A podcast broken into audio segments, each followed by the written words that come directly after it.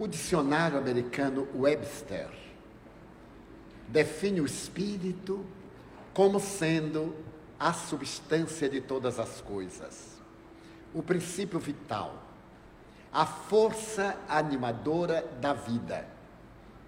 E é fascinante notar-se que essa definição do Webster corresponde plenamente à visão da doutrina espírita. Allan Kardec interrogou com muita propriedade o que é o espírito, conforme se lê na questão número 23 de O Livro dos Espíritos. Os mentores da humanidade responderam: o espírito é o princípio inteligente do universo. Nós verificamos que essa força V, essa quinta força, é uma exteriorização de algo pensante. Portanto, do princípio inteligente do universo. É a energia por onde viaja a mente causal que produz os efeitos como consequência.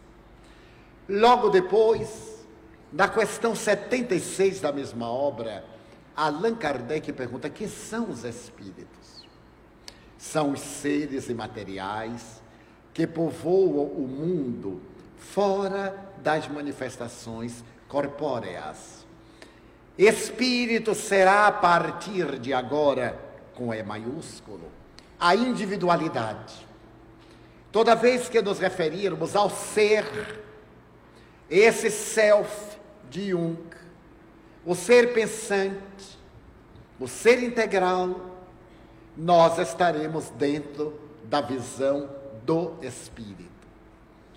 A mim me fascinam essas conquistas da ciência, quando elas convergem para a doutrina espírita, confirmando os postulados do mundo transcendental.